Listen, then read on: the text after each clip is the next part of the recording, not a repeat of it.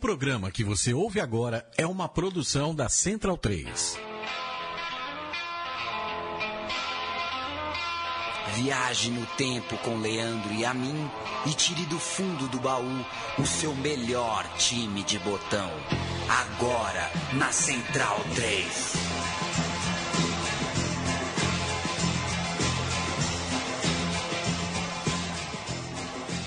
Muito bom dia, boa tarde, boa noite, amigo Central 3. Eu sou Leandro e a mim estou ao lado de Paulo Júnior e falaremos neste meu time de botão sobre o Santos de 1995, o mais festejado dos não campeões brasileiros de futebol. Tudo bem, Paulo Júnior? Tudo bem. Um abraço para quem acompanha e segue o meu time de botão. O ano, como eu já disse, é 1995 em 95. E antes da gente falar de futebol, a gente fala um pouco de Brasil. O plano real, principal acontecimento econômico do país, naquele período que compreende o impeachment do, do, do Fernando Collor e os mandatos do Fernando Henrique que estavam começando, a transição e tudo mais.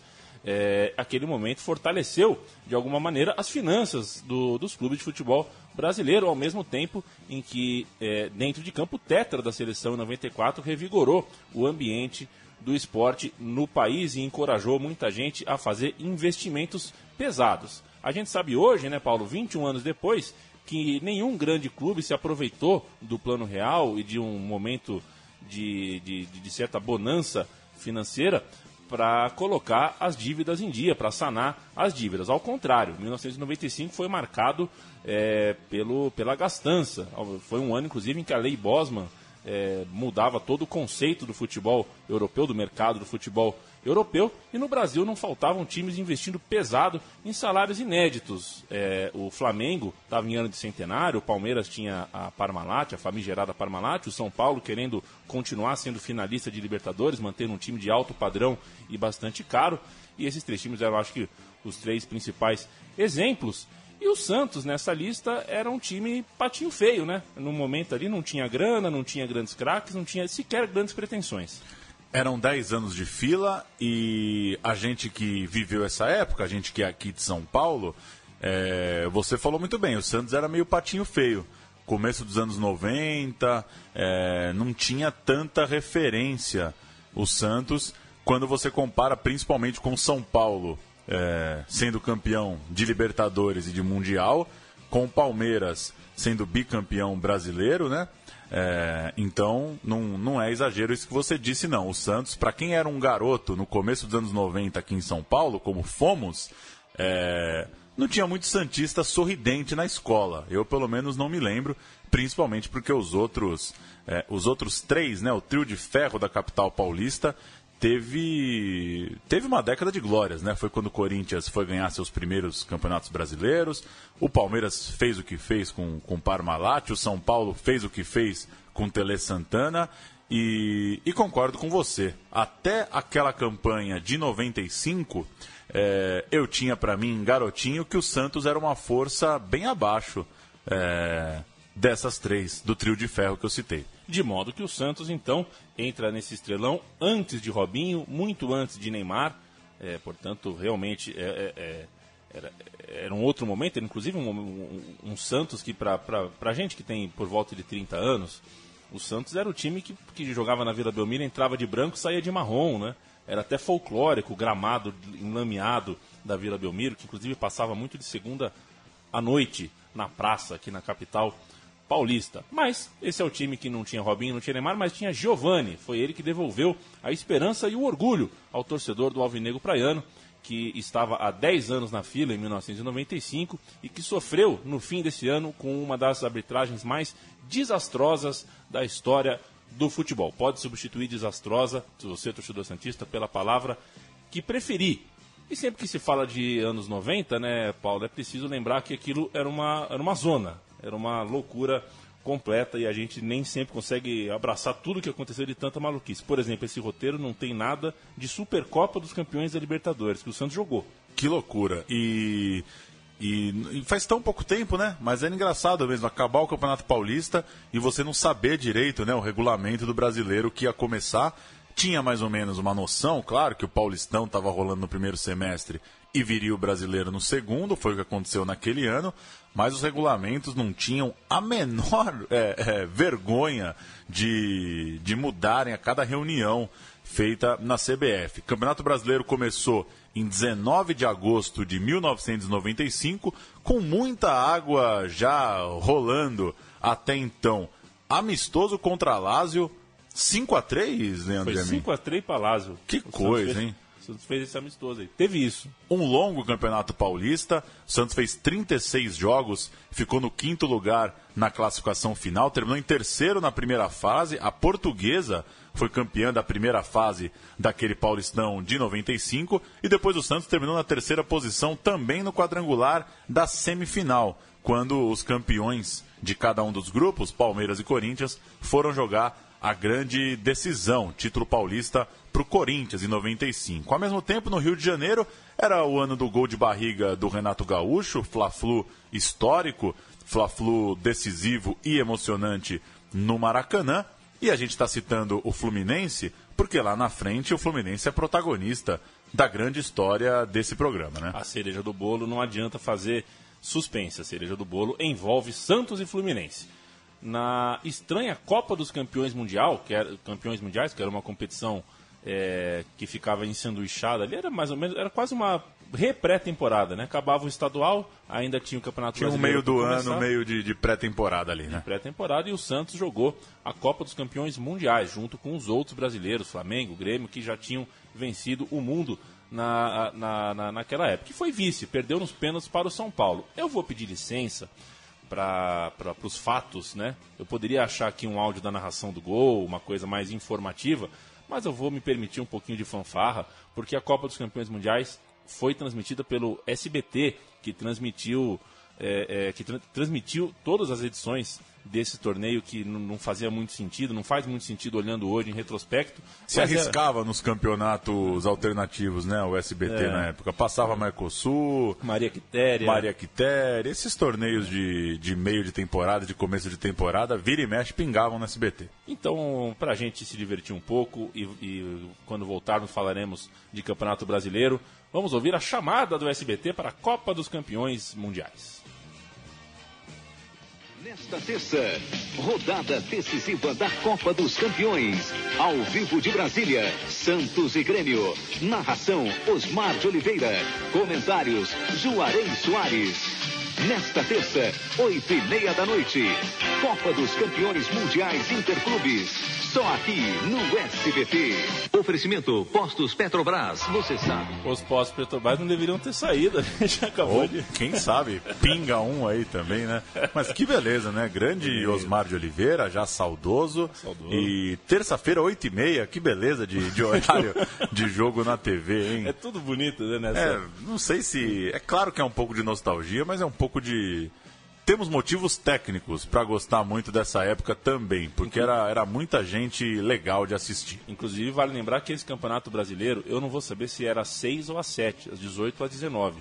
Mas o jogo da TV, nesse ano, era domingo às 18, ou domingo às 19. Que era, Mais tarde. Que eu me lembro que o meu vizinho corintiano ficava desesperado porque era a hora da missa. E ele, a missa ele não E poderia o que faltar. perdeu de católico, né? O país, por causa. Será que o jogo das seis e meia já fez? Já fez a galera largar a missa também? É, acho que é possível. Se bem que, o jogo das. Nunca é um jogaço também, né? Pois é. Enfim. Essa conquista do São Paulo nessa Copa dos Campeões Mundiais, que é uma baita de uma ideia também para aquecer os motores para um campeonato brasileiro, foi a última conquista de Tele Santana pelo clube do Morumbi. E vamos falar agora de Santos. O Santos então chega em agosto para começar o Campeonato Brasileiro, já com uma figuraça no gol, né? Edinho. É isso, o filho do Pelé era o goleiro titular daquele Santos, era o camisa 1. Como você lembra aqui no texto, Leandro e a mim, mais plástico que eficiente. Fazia defesas bonitas, mas não que tenha sido também um goleiro de, de ser assim, nossa, que coisa absurda. Mas tinha seus momentos, o Edinho. E eu vou contar uma historinha, já que falamos de filho do Pelé. Essa foi contada por nosso amigo Rodolfo, nosso amigo goleiro Rodolfo, que certa vez o Pelé foi ver um jogo do Edinho e ele não estava batendo tiro de meta, estava indo o zagueiro pegar o tiro de meta. E aí depois do jogo o Pelé foi cobrar, falou: "Pô, Edinho, goleiro tem que bater tiro de meta. Ele, não, mas eu, eu tô com a coxa ruim, eu senti que a coxa ia abrir. Aí ele falou, aí você não tem perna esquerda? É isso que você ouve quando seu pai é Pelé, né? Pô, bate tiro de meta de canhota. Tá, tá, machucou uma perna, né? Deve, não deve ser nada fácil ser filho do Pelé. Eu aproveito para mandar um abraço para Juliana Teixeira, para Cleiton Cardoso, do Casual Futebol, para o Olavo Soares e para o Thiago Andrade, quatro Santistas que me ajudaram na, na, na produção aqui da, da pauta, porque é, eu precisava saber o que, que o Santista pensava e tinha de recordação, por exemplo, sobre o Edinho. E quer saber? Divide opiniões. Tem gente que lembra do Edinho como um cara prestigiado e tem Santista que lembra do Edinho como um goleiro contestado. E era um goleiro mesmo capaz de dividir opiniões, porque não era o maior goleiro da história, mas pô, tanta coisa ah, envolvida, né? E no banco dele era o Gilberto, lembra o Gilberto? Goleiro, Gilberto. Goleiro baixinho, que jogou no São Paulo também. Enfim, no banco. Edinho hoje técnico do Água Santa, né? Nesse agosto de 2016. Não ele, sabia disso. Ele é o técnico atual do Água Santa. Nada mal, hein, Edinho? No, no banco do Santos, que começou o Campeonato Brasileiro, tinha o Joãozinho, treinador. Salário baixo, desconfiança alta e, de certa forma, uma síntese do que era o seu elenco. Uma soma de desacreditados com desconhecidos e experientes sem muitas aspirações de título. A estreia em casa, diante do Goiás e diante de só 3.700 torcedores, acabou em 1 a 1 e a escalação foi essa. Tome nota: Edinho, Marquinhos Capixaba, Cerezo, Narciso e Marcos Paulo. Entrou Ronaldo depois. Galo, Carlinhos, Jameli e Giovani. Macedo, depois Camanducaia e Marcelo Passos, depois Robert. Time, olhando hoje, interessante, né? De boas figuras, É, né? Boas figuras. Não era tão ruim qu- quanto. é, é, é, quanto é tudo teoria da relatividade, né? É que aquele, eram outros tempos, né? O- com- Comparar esse time com o São Paulo, por exemplo, da época, Muito mais estrelado, é, né? é um time mais forte, mas é um time interessante, realmente tinha, tinha de onde tirar leite desta pedra aí. Na rodada seguinte, de novo em casa, Santos 3, Vasco 5, um dos jogos, inclusive, clássicos para o torcedor Cruz Maltino, que, que o Valdir Bigode fez muito gol. É um desses jogos que aparece sempre nos programas de gols antigos na televisão. E esse jogo derrubou o Joãozinho, treinador. Na terceira rodada, com ele mesmo, Coutinho, de técnico interino, derrota para o Fluminense no Rio e a certeza de que o trabalho seria duro. Duas derrotas e apenas um empate em três jogos. Aí chegou o Cabralzinho, estreou contra o Criciúma em casa, gol do Giovani, 1 a 0 tá tudo bem? Mais ou menos a estreia do Cabralzinho não foi é, é, festejada mesmo com vitória. A torcida estava possessa. Eu, eu, a gente encontrou aqui uma imagem da TV Gazeta do pós-jogo, mas o áudio está muito ruim, por isso que a gente não vai pôr. Mas está documentado. O Santos ganha o jogo, mas sai, desce ali o túnel, bem na frente da torcida jovem, tomando é, xingamento de tudo que é tipo. O time então estava pressionado, mesmo vencendo a primeira na quarta rodada do campeonato. E não dava, né, é, é compreensível a pressão da torcida, né? O time começando mal, técnico novo, que também, enfim, ainda gerava uma certa desconfiança, mas todo certo é simbólico, né? A primeira vitória, 1 a 0 gol do Giovani em casa. É, acho que esses caras que, que protestaram é, não imaginariam, né? O, o desfecho do campeonato. É, como você falou, só na quarta rodada veio a primeira vitória. Depois vai ter uma embalada que a gente vai falar na sequência, mas passar agora o regulamento, né? 24 times, dois grupos de 12, todos contra todos. Primeiro nos seus grupos, depois grupo contra grupo. Regulamento que, que acontecia, né? Em, em alguns campeonatos, campeonato carioca foi assim um tempo, né? Começa jogando no grupo, depois joga contra os times da chave de lá.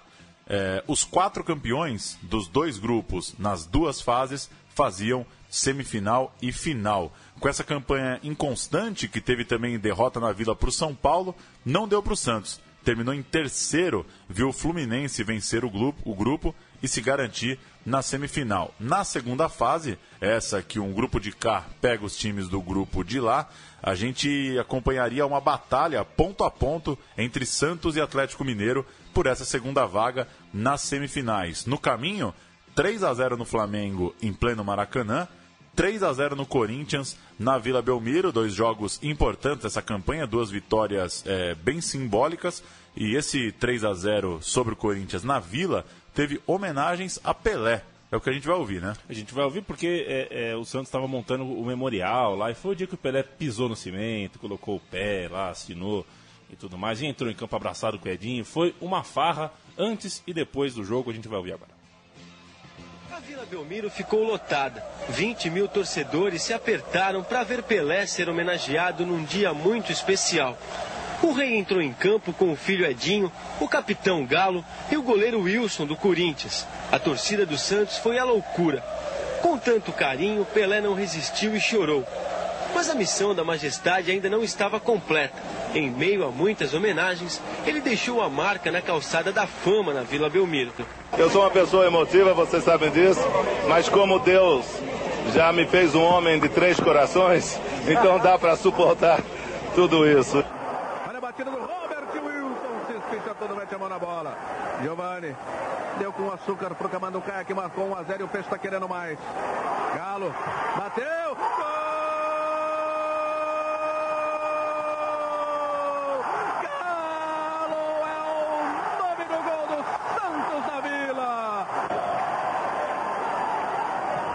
Marcelo Passos vai embora. Procura Giovanni, esticou a perna, acabando Caia. Olha o terceiro.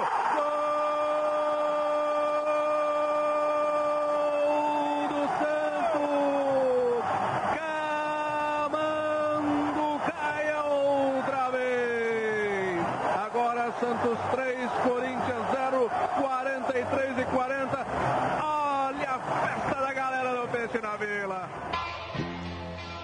O Santos nesse jogo, Santos 3, Corinthians 0. Edinho, Marcelo Silva, Ronaldo Marconato, Narciso e Marcos Adriano.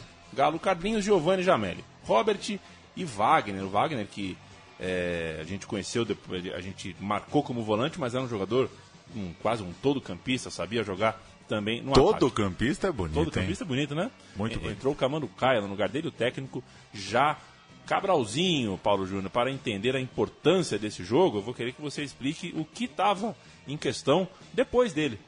A vaga veio com um ponto apenas na frente do Atlético Mineiro, então uma disputa ponto a ponto, como falamos há pouco. Só o campeão do grupo ia à fase final, a fase eh, semifinal, ficava entre os quatro melhores do Brasil. E essa campanha ponto a ponto diante do Atlético Mineiro só deu Santos no fim por causa de cinco vitórias consecutivas. Teve esse 3 a 0 no Corinthians na Vila Belmiro, 1 a 0 sobre o Palmeiras como visitante no Pacaembu, eh, tirando o rival da briga eh, pelas primeiras posições. Depois bateu o Paysandu, bateu o Botafogo e bateu o Guarani. Esse jogo final contra o Guarani foi no Pacaembu. né? Então o Santos acabou favorecido por não ter que jogar em Campinas no grande jogo decisivo. 15 pontos nas cinco rodadas finais, deixaram o Santos um ponto só na frente do Galo. Importantíssimo então essa arrancada e vale esse registro, né?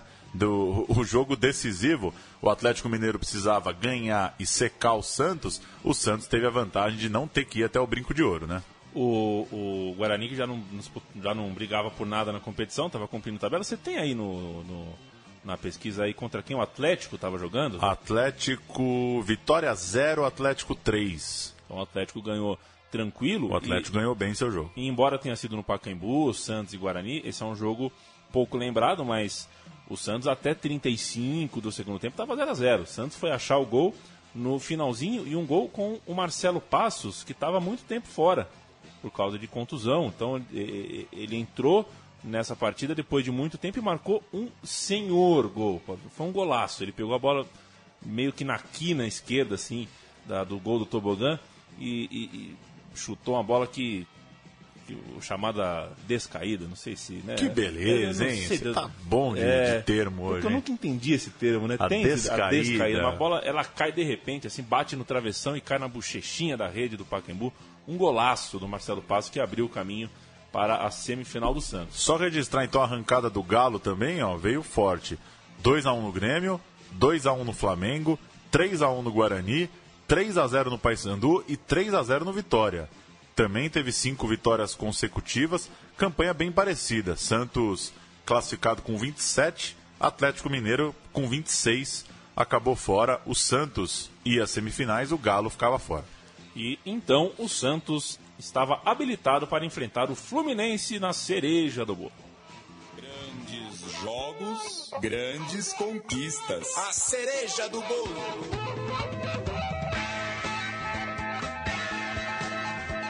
Sempre lembrando que tudo que você ouve nas trilhas do meu time de botão são obra de George Harrison. Que gentilmente cedeu. Sim, cedeu. É, o problema é que até o fim de 2019.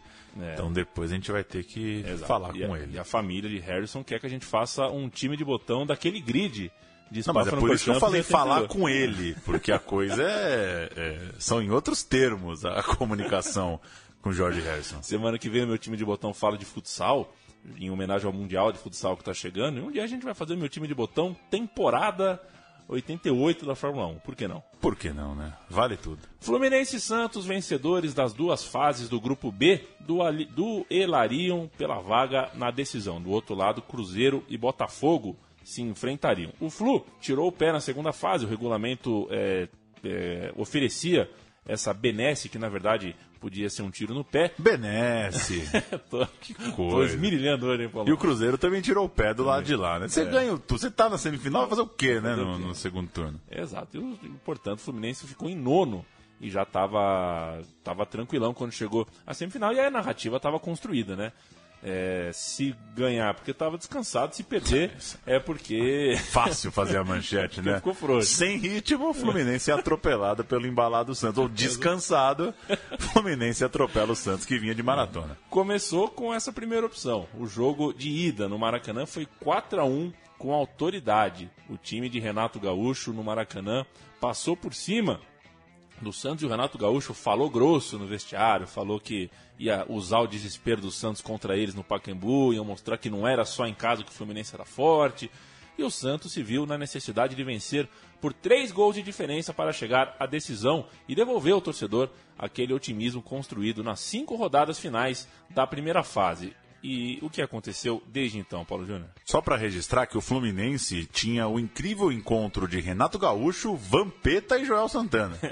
É, tinha essa turma naquele grande Fluminense. Esse jogo de ida, 38 mil pessoas no Maracanã, 4 a 1 E vem o jogo de volta, Leandro e a mim. Giovanni aparece de cabelo vermelho, Paquembu completamente tomado pela torcida do Santos em busca de um resultado histórico. São quase 30 mil pessoas no Paquembu. E acho que não só o estádio, como também o Santos e o futebol brasileiro como um todo é, viveram um dos, uma das grandes jornadas da história do nosso futebol. Um jogo para sempre, 10 de dezembro de 95, Santos 5. Que loucura, hein? Santos 5. Fluminense 2. É, Giovanni marcou aos 25 e aos 29 do primeiro tempo. Macedo marcou aos 5. Rogerinho aos 7.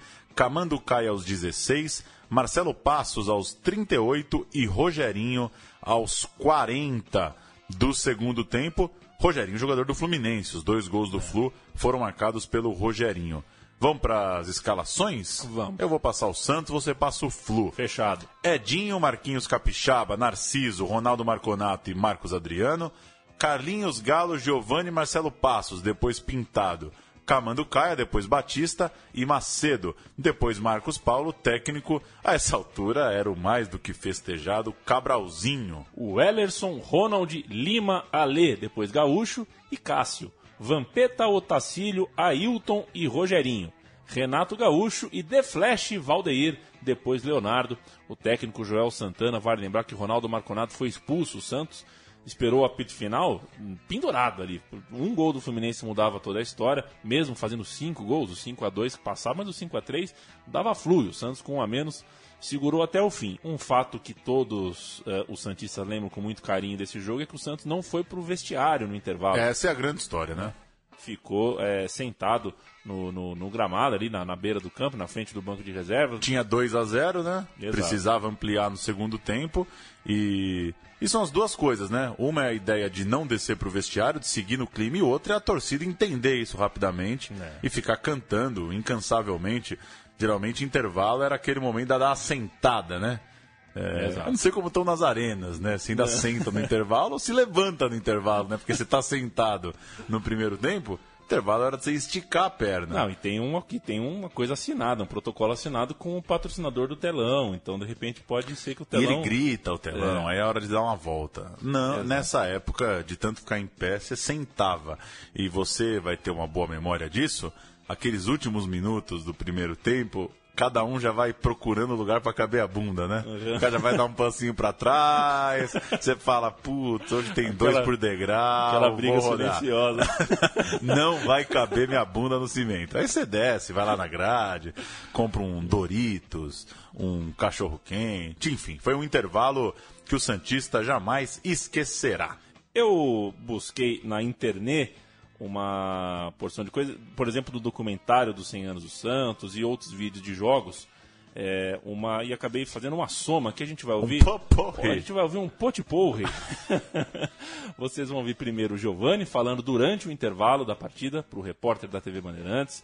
Depois o Cosmo, o presidente de honra aí da torcida jovem, conversando com ninguém menos que Mano Brau. Depois vamos ouvir o Cabralzinho em um diálogo com o José Roberto Toreiro. E por fim, o Robinho. Na verdade, por fim, o Luciano do Vale, depois de tudo isso, narrando o 3 a 0 o gol que finalmente colocou a vantagem na mão do Santos. Você vai reconhecer a voz de todos eles agora. O Giovani, que antes do jogo prometeu e cumpriu. Você é um cara de palavra, Giovani. Graças a Deus me, me abençoou aí com dois gols. Eu tinha o que tinha é, prometido e agora o mais difícil nós fizemos. Agora eu vou ter que cuidar, paciência, tocar bem a bola, para que sair o terceiro e a gente bate finais. E a ideia do intervalo aqui no campo? Não, isso foi, foi no hotel que, que nós reunimos e a equipe vencesse por 2x0 no meu tempo, que a equipe ia permanecer em campo, assistir o calor da torcida. E Uma torcida joga com um time. naquele segundo tempo, então, a torcida do Santos se multiplicou, cada um valia 20. Foi a coisa mais linda do mundo. Da mesma forma que nós não saímos para o vestiário, eh, ninguém saiu para ir ao toalete, É, ninguém é, saiu eu tava pra aqui. nada. Eu não era jornalista ainda. Eu estava naquele lado ali. E aí quando eu vi que ninguém desceu, nossa, todo mundo ficou de pé, né? Batendo pau. Imagina um intervalo onde você fica de pé, né? Às vezes na partida você não fica nunca em pé. Eu nunca vi isso. A primeira vez que eu vi o time é, acabar o primeiro tempo e ficar ali no meio do campo, né, todo mundo sentindo aquele, aquele grito da torcida, aquele calor humano do torcedor. Pro Giovani. Olha que bola pro Macedo na grande área, bateu! Macedo!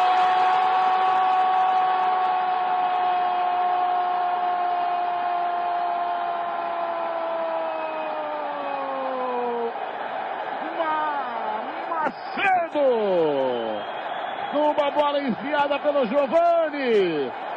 Sai o terceiro gol, parece um sonho para o torcedor do Santos. 3 a 0 para o Santos, Tatá. E a torcida vai à loucura no Pacaembu. Luciano do Vale, isto não é um sonho, não é um jogo criado eletronicamente, é o Santos fazendo o terceiro gol. Ah, Tatá, Tatá Muniz. Conhece a piada do Tatá, Paulo Júnior? Não conheço. Depois eu te conto fora do ar. E quem que estiver ouvindo quiser ouvir a piada do Tatá, me chama no Twitter. Eu não posso contar com o microfone é, ligado. E que coisa, né? Eu joguei Macedo. Só pra. Então, Natanael Macedo É, eu queria lembrar o nome do Macedo, eu não lembrava que era Natanael dos Santos Macedo. Mas no que eu joguei Macedo, pingou Edir Macedo. Que dureza. e assim, é, era pra ser o Macedo, né? O, o primeiro verbete. E será que um dia a gente consegue falar com o Macedo para descobrir se é verdade ou é lenda que, que ele um dia chegou com um carro mais bonito, o Tele mandou vender para comprar um terreno? Não, tão lenda quanto essa do Giovanni, que combinaram no hotel que se, ó, se for 2 a 0 fica no vestiário. Como é que você combina um negócio desse? Você precisa ganhar de 3. Ó, pessoal, então é o seguinte, vamos pro jogo. Dois. Se for 2, não desce. Mas se for um, se for um V. E se eu tiver 3, eu tiver 3V também. Mas a É. história é boa demais. E o amigo Santista que tiver também a resposta de se é vitalício ou não aquele patrocínio do Itaú na escadinha atrás da Vila Belmiro. Ah, esse, esse é o name rights, né? É, é maior que o name rights, né? Aquilo é impressionante. O Itaú sempre presente na vila. O, o, como acabamos de ouvir, o, o Macedo fez o 3 a 0 aos 5 do segundo tempo, mas logo depois, aos 7, o Rogerinho fez pro fundo um gol bizarro, um bate-rebate bem estranho e voltou, devolveu ao time carioca a vantagem, a vaga para a final. Isso durou mais nove minutos. Foi quando o Camanducaia marcou o quarto gol, isso foi aos 16, E a gente vai ouvir tanto esse gol do Camanducaia aos 16, quanto o quinto gol, o que começa com um passe incrível do Giovani de calcanhar, que como, como, como diz o outro, e termina com o Marcelo Passos fazendo gol e o microfone do Tatá pegando algumas palavras uh, que você vai ouvir agora, se conseguir detectar, dê as suas risadas. Tentou ganhar, ganhou. Vai pra grande área, olha lá. Se tocar, olha o gol. Gol!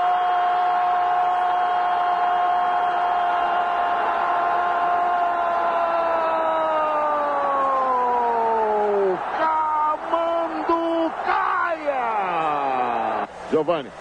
Que toque de calcanhar! Que toque de calcanhar! No mano a mano. Bateu pro gol. Gol!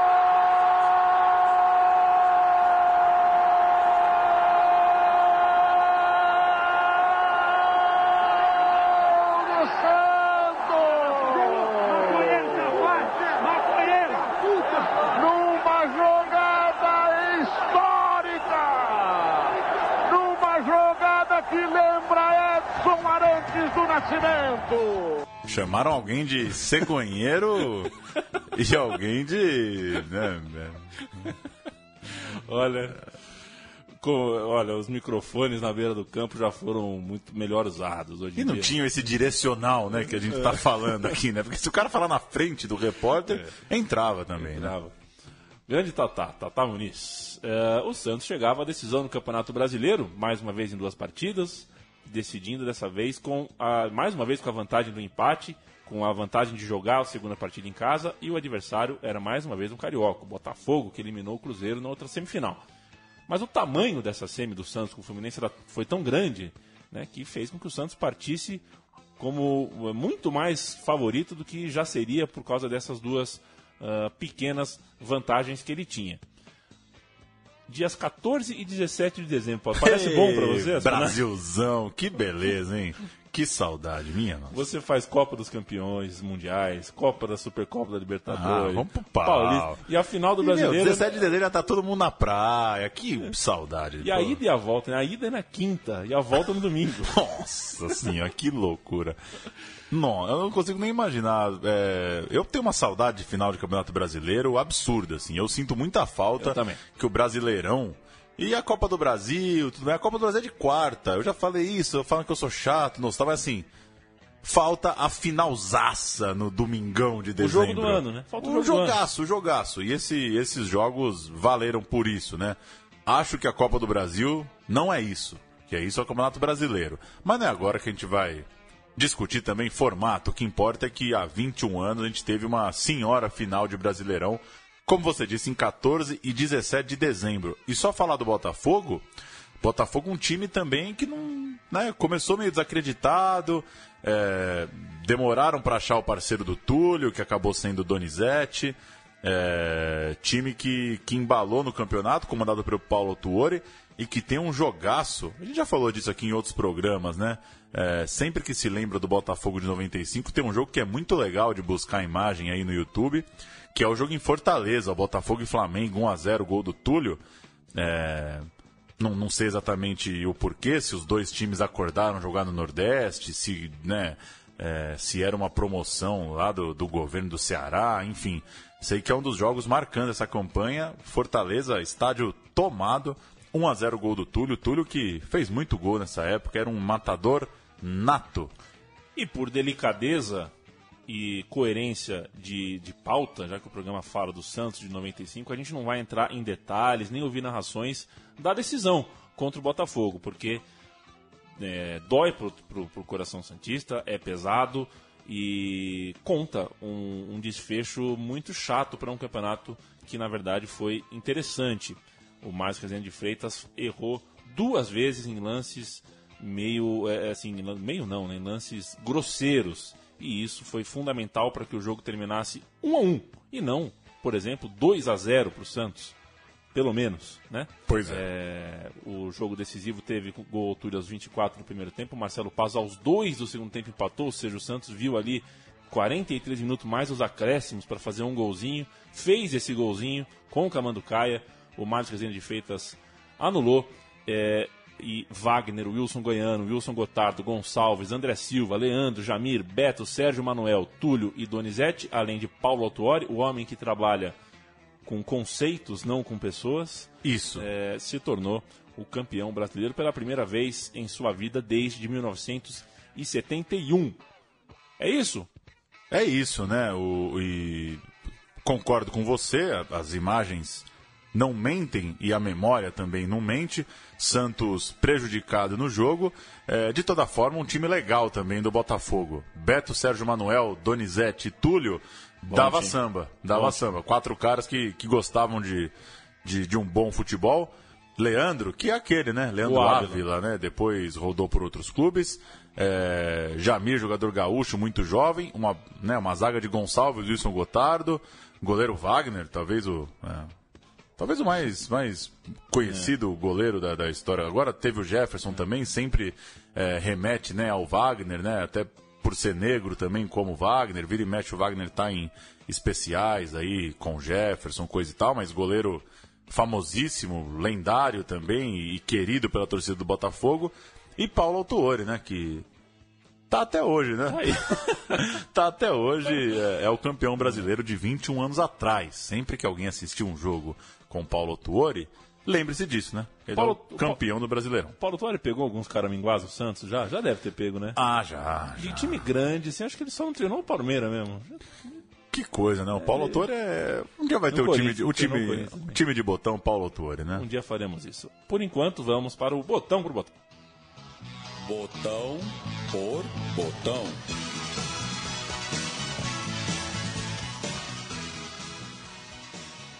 Mandando um abraço é, para o site Botões Clássicos, uma parceria nova que está chegando aí com a Central 3.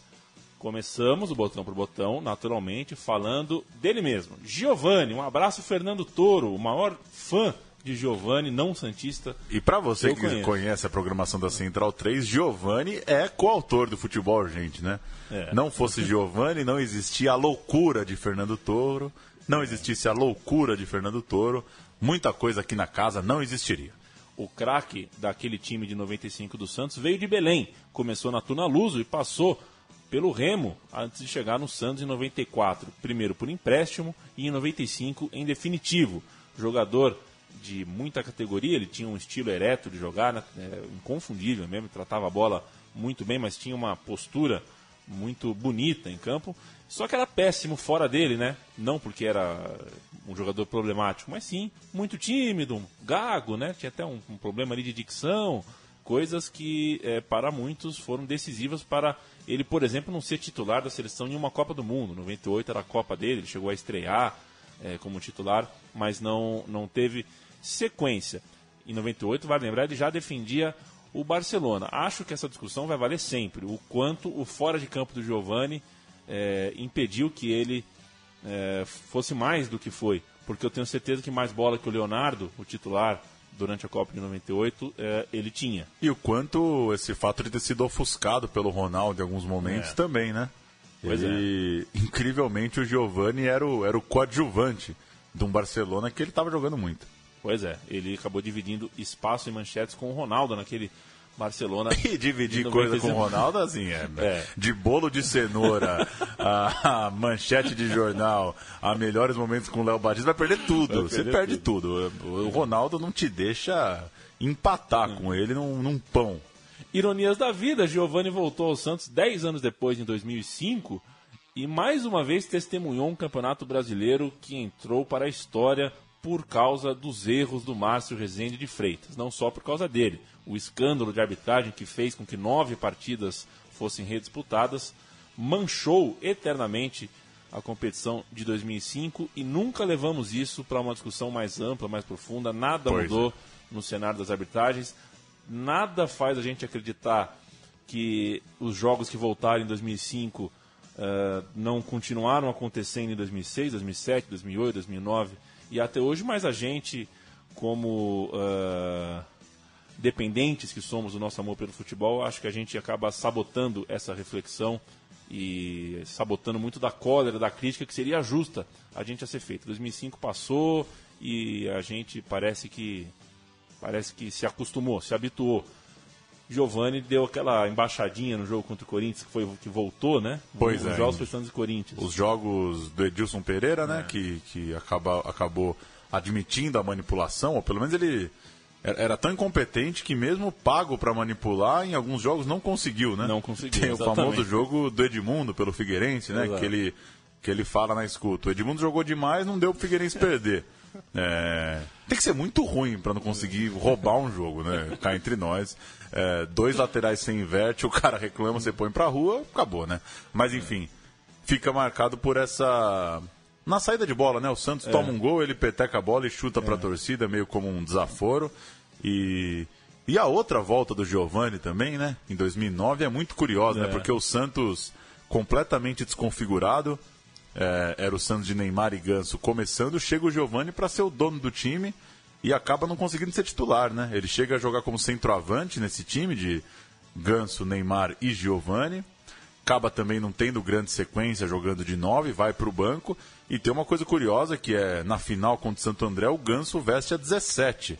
Deixa o Giovani com a 10 no banco. Naquela época o Santos ainda não usava o, A fixa, a numeração fixa. Então foi um raro jogo na história do Santos sem a 10. E o Ganso deixa o Giovani com a 10 para ele entrar no final e levantar a taça. Mas o Santo André come a bola. O Ganso tem que ficar segurando a bola duas horas na bandeirinha de escanteio. Se recusa a sair de campo. Se recusa a sair. É, uma baita final de campeonato também, bem legal. E o Giovani acaba não indo a campo. O Giovani acaba sendo bem pouco lembrado, né? Quando se fala do começo do É. Neymar, do Ganso, são poucas as referências. Teve um jogo, se não me engano, contra o Rio Claro, que o Santos ganha de 2 a 1 um gol do Giovani no fim. Mas foram poucos jogos que o Giovani foi decisivo mesmo, nessa última passagem pelo Santos. Vou falar do Edinho, filho do rei, o príncipe, que Lu- Silvio Luiz sempre falava quando espalmava uma bola, papai gostou. E quando a bola Ah. entrava, ele falava, papai não gostou. Mas aí, o que é um grande paradoxo, né? Porque o Pelé gostava de gol, né? É. O Pelé não gostava de defesa. A gente já falou um pouco do Edinho, já antecipou um pouquinho o botão pro botão, então vamos passar a ficha aqui, né? É, é, ele a cada falha era retratado como um goleiro fraco, que só tirava a posição do Gilberto porque por ter o pai que ele tinha tudo mais, era bastante contestado nos momentos de baixa, mas também era, era, era bastante querido por uma parcela significativa da torcida. Era um goleiro com bastante reflexo, mas a técnica ali não era realmente o forte dele. E a sua carreira acabou consagrando aqueles que acusavam o seu apadrinhamento, já que fora da Vila Belmiro ele fez muito pouco. Só passou sem sucesso pela Portuguesa Santista e pelo São Caetano e defendeu por uma temporada completa a Ponte Preta em 1999. Pois é, carreira curta, né? Do, do Edinho, também envolvido com, com problemas extra-campo. Acabou jogando pouco, né? Não são tantas temporadas assim de Edinho. Chegamos no Narciso, zagueiro do time de 95, se reinventou na carreira. Ele chegou do Paraguaçuense em 94 e era um defensor com, com qualidade técnica, eh, que se transformou com o tempo em um meia muito interessante. Chegava bem no ataque, organizava a equipe, era um líder, um líder técnico dentro de campo. Era o principal jogador do time em 98. Por exemplo, em 2000, depois de passar pelo Flamengo, ele voltou a jogar no Santos quando passou por um grave problema de saúde. O Narciso, a maioria deve lembrar, teve que se tratar de uma leucemia, né? Teve uma, uma verdadeira batalha ali pela sobrevivência. Não precisamos nem se alongar sobre a gravidade, né? Falando de, de leucemia, de câncer, o Narciso venceu essa. Virou depois um personagem muito importante fora das quatro linhas. Chegou a voltar a jogar em 2003, mas já sem as mesmas condições, sem o mesmo vigor físico que era sua grande característica. Hoje é técnico de futebol, é treinador, comandou o 15 de Piracicaba no Campeonato Paulista desse ano. Infelizmente, uma carreira também curta, né? Tenho muito claro na minha cabeça aquele confronto de mata-mata-mata, né, de 98 entre Corinthians e Santos. Foi uma loucura. Foi, puxa, se eu, se eu não, se eu não tiver a memória, não estiver traindo, foi 98, não foi 99, que era o time do Santos com Viola e tudo mais. Acho que era, Hum, era sim. de 98, né? E o Narciso, é, era Narciso contra Marcelinho Carioca, um jogo não só técnico, mas de nervo muito grande, e acabou o Narciso sendo expulso, né? É, e comprometeu bastante para a terceira e última partida. E lembro também que eu estava na praia, estava no litoral, na Baixada Santista, quando saiu, estampou a capa do jornal que o Narciso é, tinha leucemia. E me lembro é, que olhava as pessoas ao redor, puxa, eu estou na cidade, assim, tentando encontrar é, algum reflexo na cidade, algumas pessoas, alguns santistas, sei lá, pessoas chorando pela rua, sei lá, alguma coisa. Eu lembro dessa manchete, eu lembro do jornal e que eu estava lá na cidade. Narciso, que é um cara um cara que me parece esclarecido, um cara bacana, eu gosto quando, quando ele está falando, quando ele vai a algum lugar. Ele acabou entrando numa, numa polêmica recente, num programa de televisão, comprou uma briga com todos os educadores físicos, né? Porque falou que treinador tem que ter jogado e tudo mais. Mas acho que foi mais um ato falho que não representa muita coisa legal que eu já ouvi é, ele falar, não só de futebol, como sobre a luta que ele enfrentou. É um personagem que eu gosto bastante. Rodou muito pela base, né? Rodou Foi técnico em Copinha de Palmeiras, acho que de Palmeiras, de Corinthians e de Santos, sim, se eu não estou enganado, né? Foi técnico em Copinha nos três. E até nessas saídas, elas acabaram um pouco questionadas por quem comanda a base e tal, porque tinha resultados bons na base, mas nunca chegou a. É, nunca deu o salto para ser mais respeitado enquanto técnico profissional nesses clubes grandes. Aí tá, tá rodando, ainda tá buscando um caminho para a carreira, mas provavelmente logo pinta com mais destaque. Já fez ali Paulista, Série B, tá rodando por aí. Para a gente fechar o botão por botão e o meu time de botão, vamos falar do Galo, um líder dentro de campo daquele time, um volante bastante bravo, mas também inteligente, capitão do Santos, que era ofensivo e dava muito trabalho para ele, já que uh, era um time com uma vocação uh, ofensiva uh, bastante forte, embora ele tivesse uh, laterais que são que, marcadores e sempre teve boas duplas. As opções dele de duplas eram interessantes. A principal delas, o Carlinhos, que era um segundo volante típico, né, um, que chegava bastante lá na frente, jogou muita bola naquele ano. E também o Wagner, que ainda era um jogador mais de frente, mas sabia compor o meio de campo ali, era um jogador bastante versátil. Ele viveria o, o, seu auge anos depois no São Paulo, na Europa, como já falamos nesse programa. O substituto de Galo, se ele tivesse contundido ou suspenso, era o Pintado, jogador com o mesmo estilo e a mesma liderança que o Galo, camisa 5 desse time do Santos. Galo e Pintado juntos na frente de uma zaga. Eu queria ser esse zagueiro, viu, Paulo Júnior?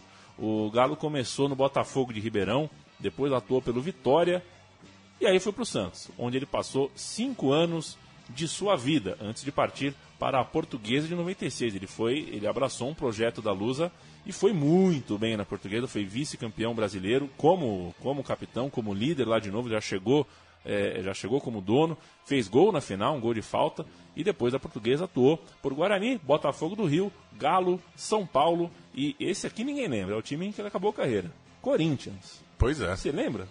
Agora você falando, Galo, assim, eu, eu lembro de uma, da lata, assim, eu, eu consigo lembrar do Galo com a camisa do Corinthians, mas não vou lembrar de nenhum lance dele pelo Corinthians. Pois Outro é. que deu treinador, né? Esse é, já com é. carreira mais longa, até abrir aqui para não me enganar, passou por Japão, Emirados Árabes e Arábia Saudita. Já rodou bastante, seleção de base do Brasil. É... Teve algumas declarações, né? É um pouco um pouco pulso firme demais para o meu gosto, né? É, falando de, de, comportamento de jogador na base, é, enfim. Para quem curte um é. pouco demais de, de, carinho na formação dos jogadores, o Galo às vezes parece um pouco brutão demais. É. Mas enfim, tá rodando, tá lá no Náutico. O Náutico faz boa campanha na Série B. Estamos agora entrando no mês de setembro, gravando esse programa. O Galo é, tá lá na Série B pelo Náutico. E tá rodando aí. Já tem uns bons 20 clubes na carreira. O Alexandre Galo. Pegou. E você falou versátil. Sabe que hoje encontrei no metrô Black Alien. Né? Uhum. E ele que tem um verso é, sensacional, que é versátil, vou versátil. é sensacional. Viva Black Alien. Eu acho que é torcedor do Vasco, viu? Ah, é? É. e o que, que, eu faço com esse tijolaço que você jogou no meu Foi só uma informação aleatória, que é o melhor verso com a palavra versátil ah, que eu já dúvida. ouvi.